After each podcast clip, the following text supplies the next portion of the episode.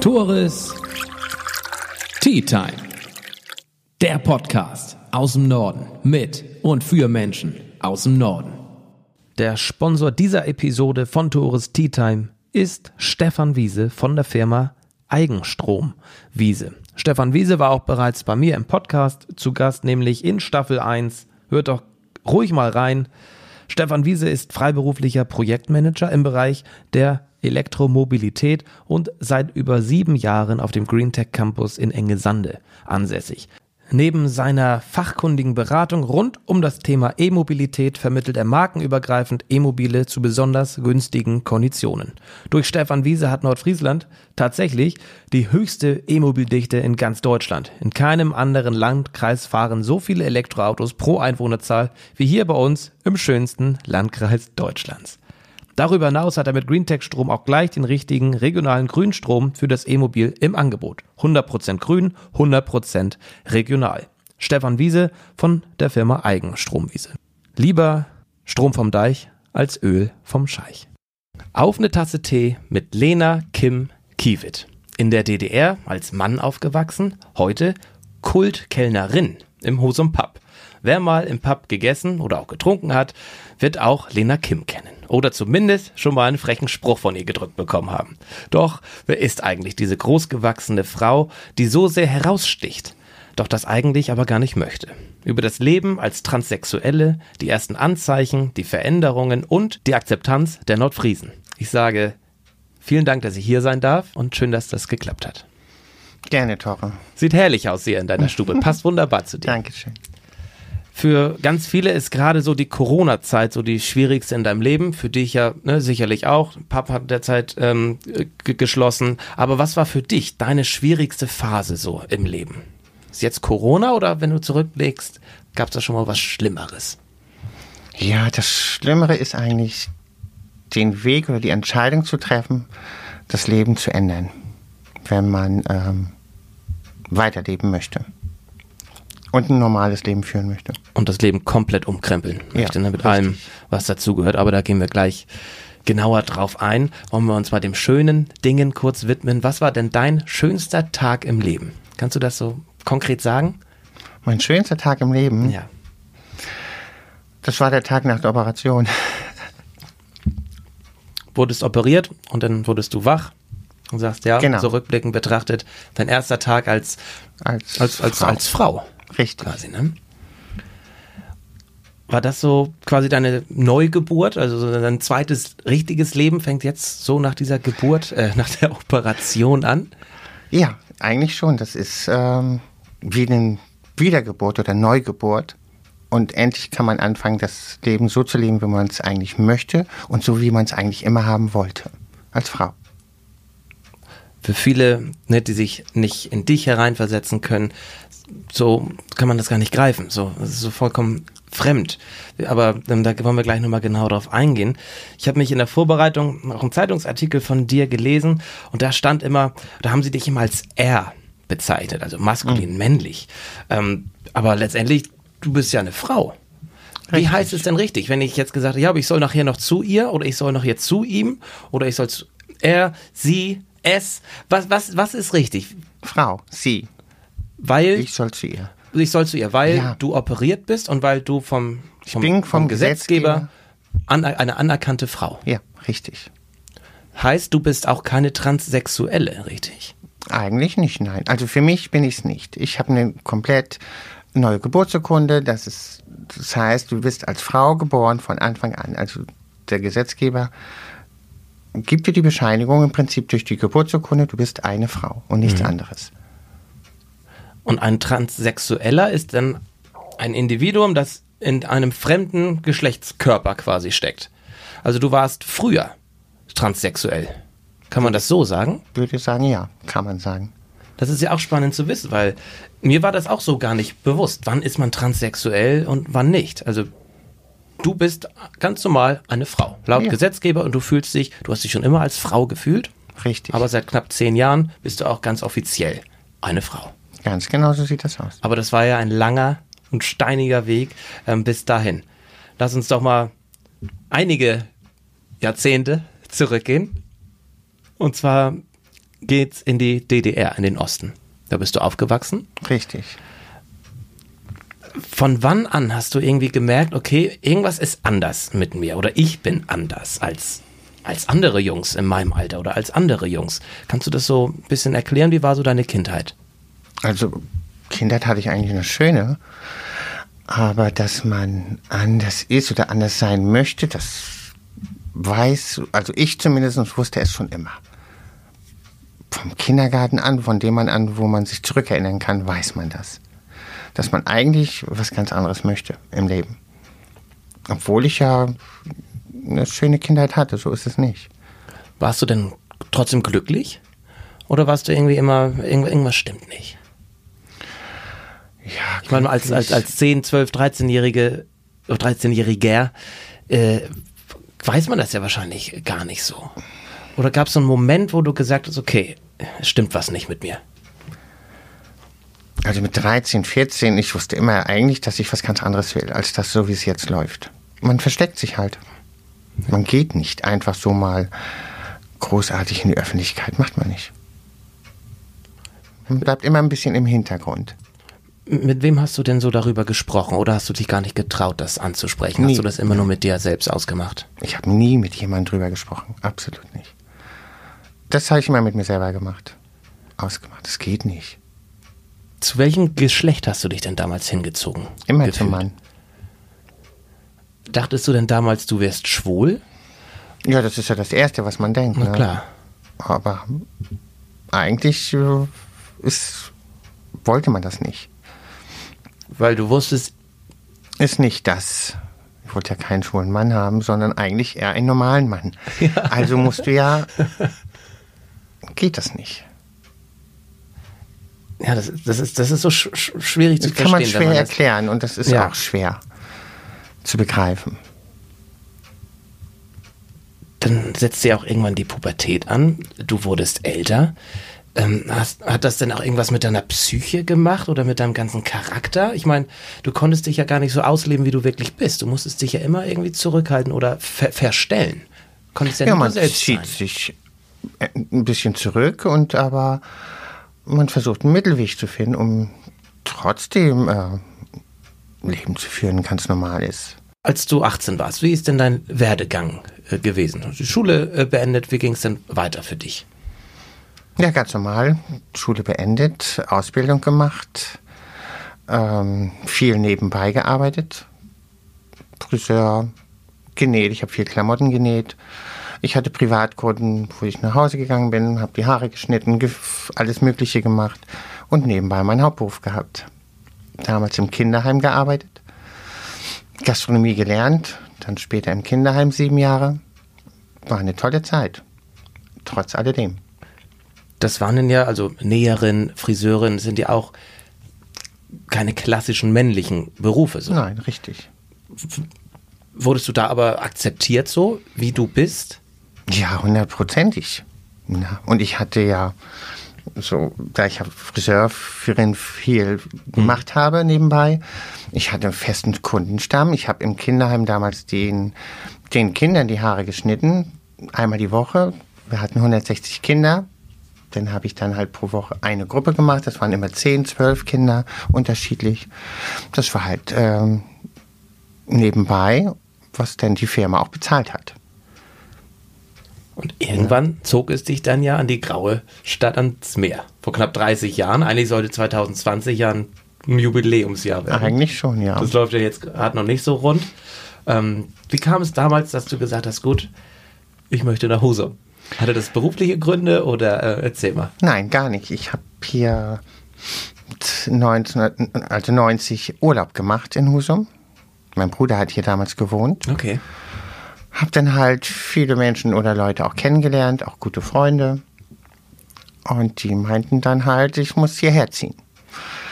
Ja, ich sag, sucht Arbeit, besorg mir einen Job und eine Wohnung, ich sage, und dann kann ich mir das ja überlegen, ob ich herziehe oder nicht herziehe. Ich hatte ja meinen Job im Kinderheim. Warum soll ich den aufgeben? Hatte ja gutes Geld und eigentlich einen tollen Betrieb. Ja, zwei Wochen später habe ich dann Post bekommen oder einen Anruf. Die hat einen Job für mich, eine Wohnung. Ja, dann soll ich mal herkommen. Und seitdem bist du hier. Ja, Und dann hast- habe ich halt einen Aufhebungsvertrag gemacht Mhm. und bin dann mit einem Koffer nach Husum gezogen. Und hast hier letztendlich auch die glücklichsten Jahre deines Lebens schon verbracht. Aber Zumindest die längste Zeit. Ja, die letzten Jahre waren sicherlich so die, Genau. die glücklicheren, aber hast Richtig. sicherlich auch schon andere Zeiten auch hier in Husum erlebt. Natürlich, je älter du wirst, desto klarer wird es ja auch, dass du unglücklich mit dir selbst bist, weil du dich ja nicht ganz verwirklichen kannst. Richtig. In diesem besagten Interview, was auch in der Zeitung beim SAZ war, ähm, da sprachst du sogar davon, an, an Suizid zu denken. Richtig. War ist, ist es wirklich so schlimm, dass wenn man in einem anderen Körper steckt, also es klingt ja schon schlimm, aber bringt es einen Menschen so weit, dass man wirklich denkt, okay, ich möchte so nicht weiterleben? Das kommt irgendwann der Tag. Eigentlich ist das ein Prozess über Jahre. Man arbeitet, man spielt, man, man äh, verstellt sich. Und irgendwann kommt aber einfach dieser Punkt, wo du sagst, entweder endet man jetzt sein Leben, so wie man das gerne führen möchte, und sucht sich Hilfe, oder man sagt, es ist Schluss. Man will es dann auch nicht mehr. Hast du dich denn zu diesem Zeitpunkt so äußerlich schon einer Frau sehr angepasst oder sah man dies dir gar nicht an? Also ich habe mein ganzes Leben lang immer so ein bisschen angepasst. Also so, dass man mich eigentlich immer für eine Frau auch gehalten hat, wer mich nicht kannte zum Anfang. Und irgendwann, wie gesagt, dann kommt einfach dieser Tag, wo du sagst, du musst dein Leben ändern, weil sonst so geht das nicht. Du machst dich dein Leben, du machst dich kaputt. Du versteckst dich hinter der Arbeit. Du arbeitest. Und das will man nicht. Man will ja nicht nur arbeiten. Man lebt ja nicht, um nur zu arbeiten. Man lebt ja auch, um ein eigenes Leben zu führen. Und einfach auch mal glücklich zu werden. Mit vielleicht einem Partner. Ne? Und irgendwann kam denn dieser Tag, wo du gesagt hast, so, jetzt möchte ich das offiziell machen, jetzt möchte ich das ändern. Das war ja erst vor zehn Jahren. Da warst du ja auch keine 20 mehr. Ähm, warum hat das so lange gedauert, bis du dir diesen Schritt zugemutet hast? Ist das, ist, ist, ist es so schwierig? Also ich finde es schwierig oder ich fand es schwierig. Einfach, äh, man, hatte, man hat Angst vor der Gesellschaft. Man arbeitet in Gastronomie, jeder kennt einen. Man weiß nicht, wie die Leute reagieren. Was machen sie? Wie gehen sie damit um, wenn du das jetzt tust? Man hat einfach nur Angst. Aber man muss einfach mal irgendwann anfangen, sich zu entscheiden. Möchte ich leben und glücklich dabei sein? Oder mache ich irgendwann Schluss damit? Bereust du, dass du das erst so spät gemacht hast? Ja, hundertprozentig. Das ist im Nachhinein immer so viel leichter, ne, zu sagen. Also, ich hätte Jahre früher, ja, viel früher machen müssen. Ist einfach so. Aber man traut sich nicht. Der Gesellschaft, der Familie, Leute, die einen kennen. Man hat Angst vor jeder Reaktion. Und man kennt das ja von anderen Fällen. Natürlich. Ich weiß noch, als ich mir die Haare mal abgeschnitten habe als, als, als Realschüler noch. Das war, das war schon schwierig, dann wieder in die Klasse zu kommen mit kurzen Haaren. Da mag ich mir das gar nicht vorstellen, wie das ist. Also ich kann das, ich kann das gut nachvollziehen. Wer waren denn die ersten Menschen, mit denen du offen über deine Gedanken und Gefühle sprechen konntest? War das die Familie oder waren das hier Freunde aus Husum? Wem konntest du dich mal öffnen, richtig? Das war eigentlich, waren das meine Chefs. Nicole Brockmüller und Donja damals. Schon aus dem Pub. Ja. Ja. Das waren eigentlich die ersten, denen ich das gesagt habe. Und dann bin ich halt zu meinem Hausarzt gegangen. Und die haben dich dann auch zu motiviert, das ähm, Ja, die haben auch gesagt, ich soll quasi. das tun. Ja. Na, für mich. Man möchte ja leben, also soll man den Schritt auch gehen. Wenn man das wirklich möchte, sollte man das machen. Dazu haben sie mich auch geraten. Und dieser Schritt, ne, von dem du sprichst, und dieser Prozess, Mhm. kann man das schnell mal in drei, vier Wochen machen? Wahrscheinlich Nee, nicht. Nein, auf keinen Fall. Also es ist nicht mal so eine Entscheidung, die trifft man über Nacht und sagt, gut, übermorgen Eigentlich ist es sehr schwierig, diesen Weg zu gehen, weil du. Es sagt dir keiner, wo du hingehen musst. Ich bin halt zum Hausarzt gegangen, habe ihm das gesagt, was ich gerne möchte, welchen Weg ich einschlagen möchte, um mein Leben zu ändern. Er hat dann halt gesagt, was ich tun soll, mit, ähm, dass ich einen Psychologen brauche, das dann, ähm, ja, und dann erkundigt man sich halt im Internet oder bei Google, wo auch immer, welche Wege man gehen muss, welche Anträge man stellen muss, wo man sie anstellen muss. Und dann macht man das halt. So wie die Namensänderung. Das ist so der erste Schritt, ne? Also es war für mich der erste Schritt, die Namensänderung gerichtlich Durchzubringen quasi. äh, durchzubringen, ist das denn schwierig? Ist da, schreiben. kann, darf das jeder? Darf jeder seinen Namen ändern, wenn, er, wenn das begründet ist? Weißt du das? Also ändern, denke ich, darf man das schon. Muss halt auch einen Grund für haben. Also es kostet ja auch Geld, ist ja nicht alles umsonst. Und das sind ja halt gerichtliche Urteile. Das ist ja nicht einfach mal, dass du den Antrag stellst und der Richter in Flensburg oder wo auch immer das ist, sagt, ja, dürfen Sie. Sie müssen das schon begründen und dann geht das eigentlich seinen Weg. Wann hast du denn angefangen, ähm, Medikamente zu nehmen? Hormone? etc.? Das ist auch nicht so einfach. Da musst du erst. also die äh, kannst du ja auch nicht frei kaufen. Ne? Die liegen Ja, ja nicht kannst bei du sie nicht frei kaufen. Zweitens musst du, War das auch erst, in Anführungszeichen, in diesem Prozess vor zehn Jahren? Fing das auch, hast du das dann auch erst genommen? Die, äh, das entscheidet ein Gutachter, ob du die, oder ein, ein Arzt zumindest, der das bestätigt, weil du ja die Medikamente haben musst, um den Weg gehen zu können. Brauchst du ja, um den Hormonhaushalt umzustellen.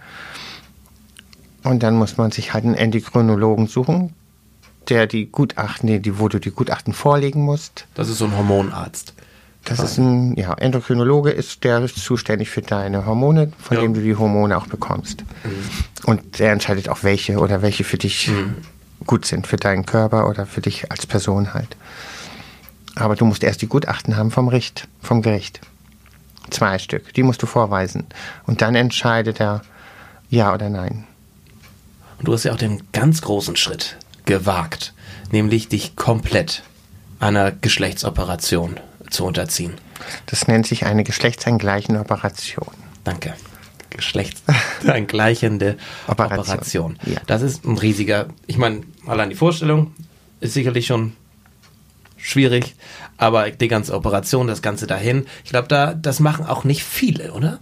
Also das ist, da gehört natürlich jede Menge Überwindung zu, aber du hast dich dazu entschlossen. Du hast gesagt, ganz oder gar nicht.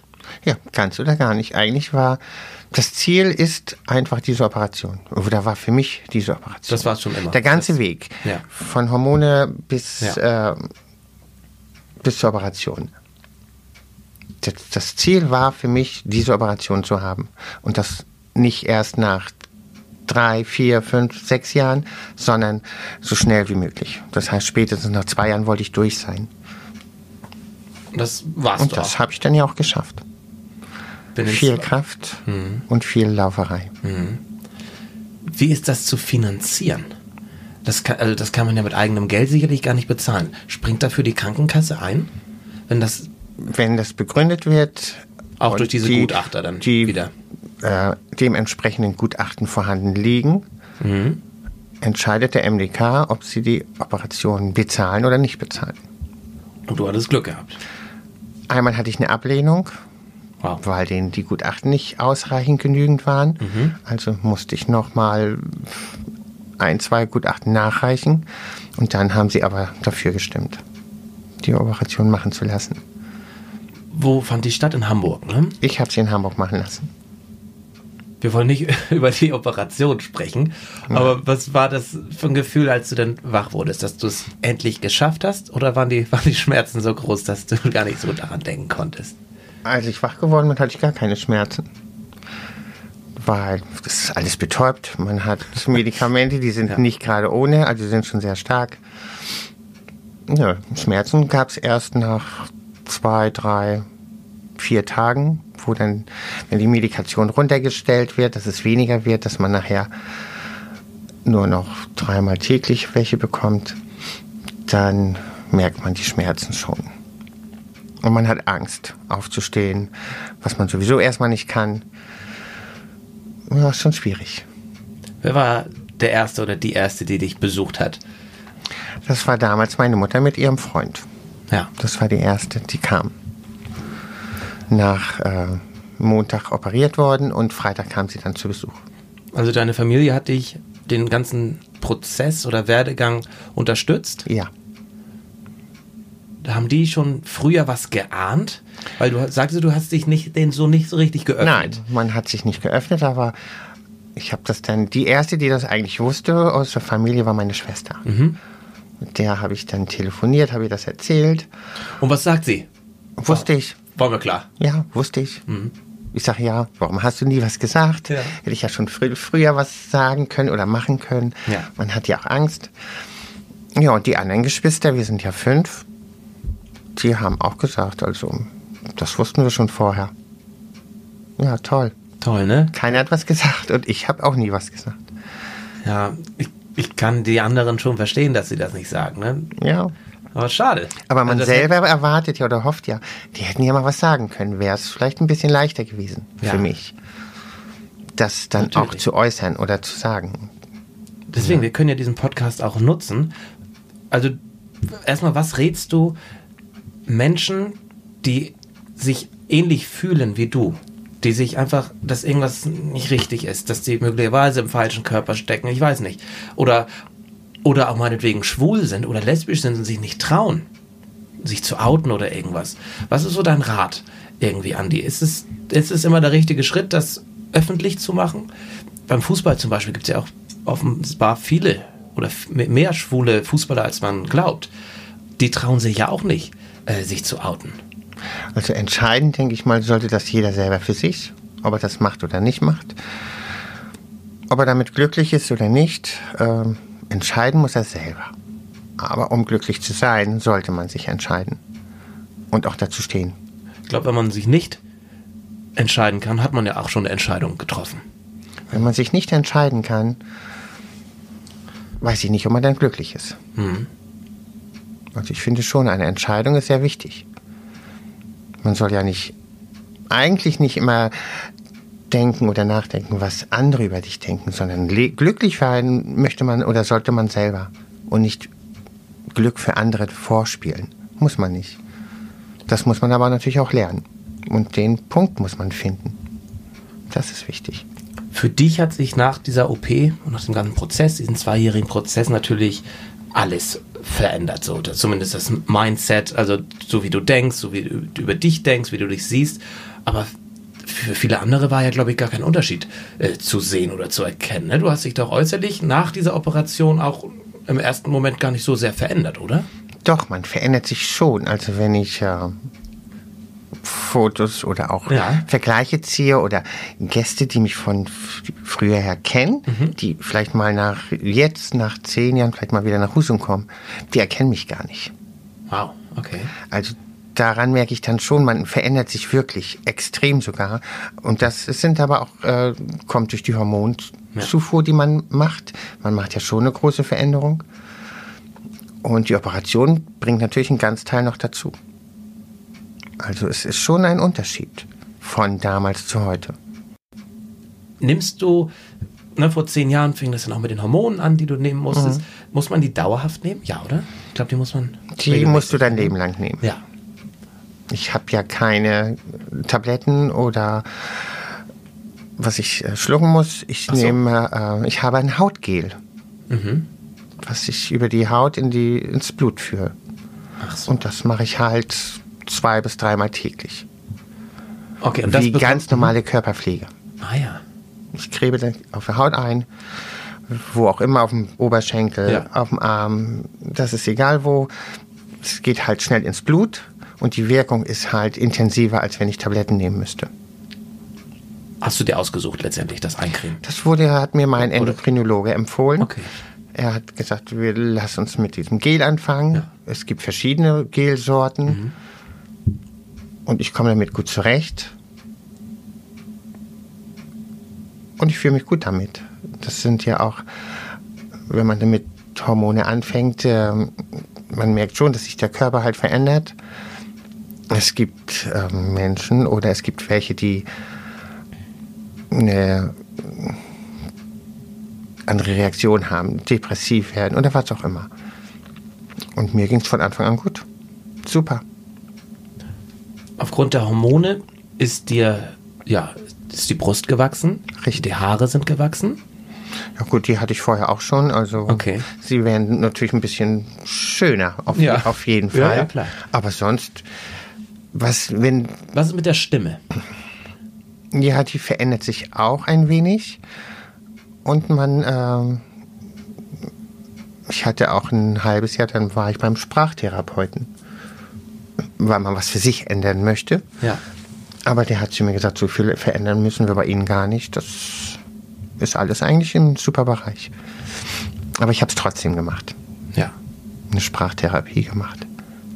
Also du hast dein komplettes Leben umgekrempelt. Leider zu spät.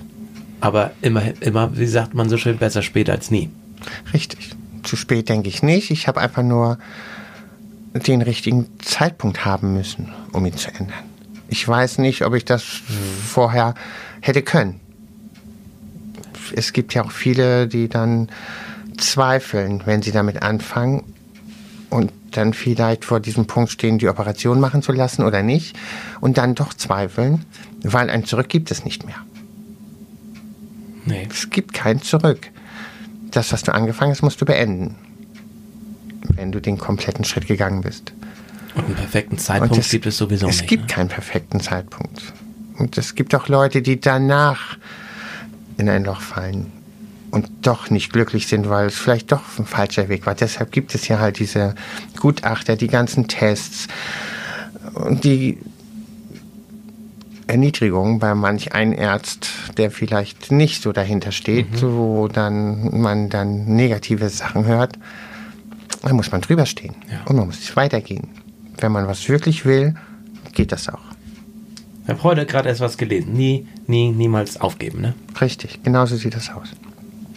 Es gibt keinen Weg zurück und aufgeben schon mal gar nicht. Und das kann nur besser werden. Ja. Na, jeden Tag, den du aufstehst, sollte man glücklich sein. Und da muss man sein Leben ändern. Ja. Und was tun.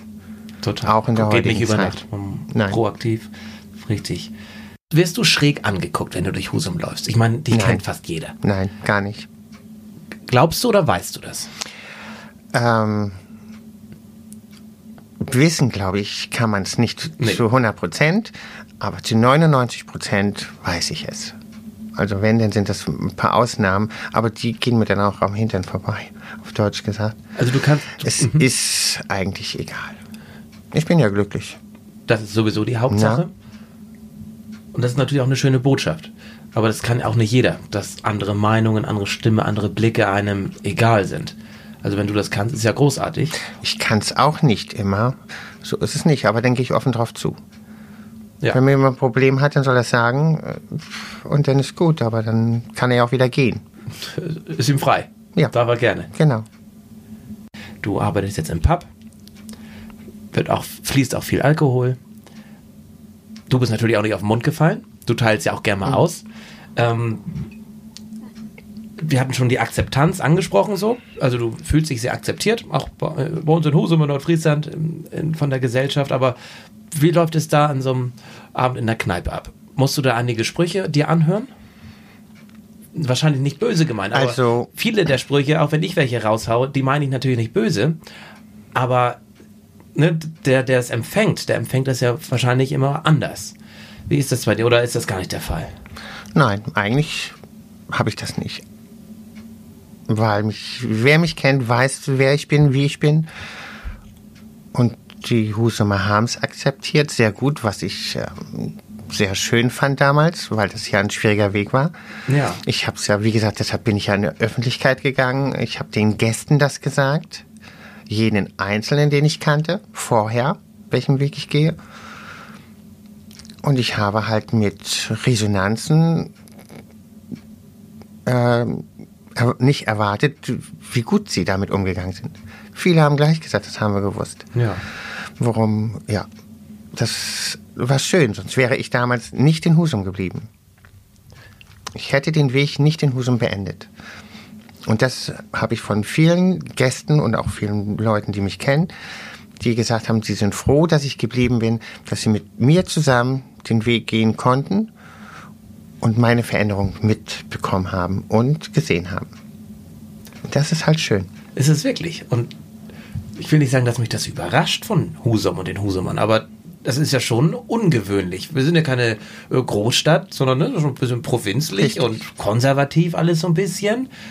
Und das ist ja auch für, für mich auch, ich habe zwar auch schon in Hamburg gelebt, aber trotzdem Neuland. Und für ganz viele Husumerinnen und Husumer sicherlich auch. Sicherlich, du, ja. Du stichst ja schon heraus. Du bist ja schon eine Exotin, äh, wenn man das so sagt. Ja, das ist. Ich sage, ich war selber erstaunt, dass die Husumer so gut reagiert haben.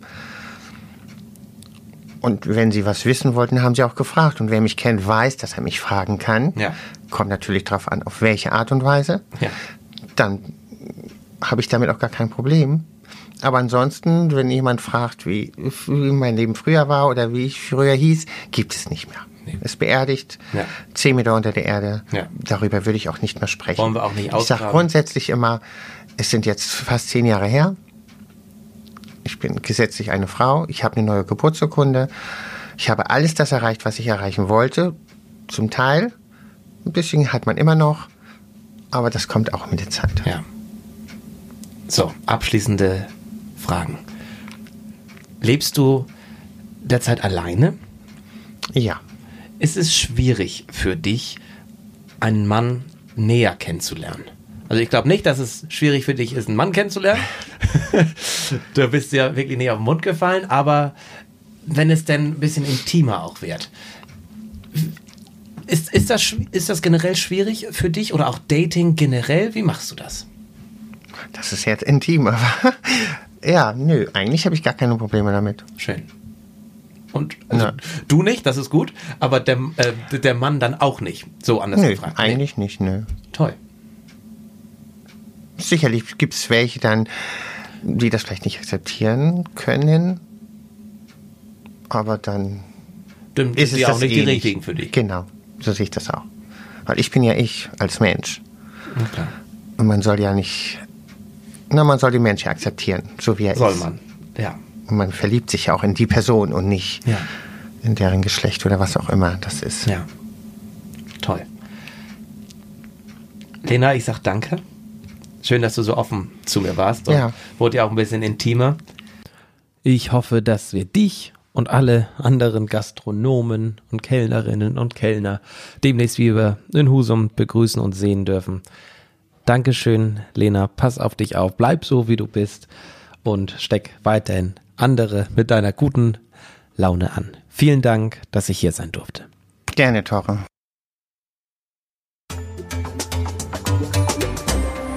Tores Tea Time. Der Podcast aus dem Norden mit und für Menschen aus dem Norden.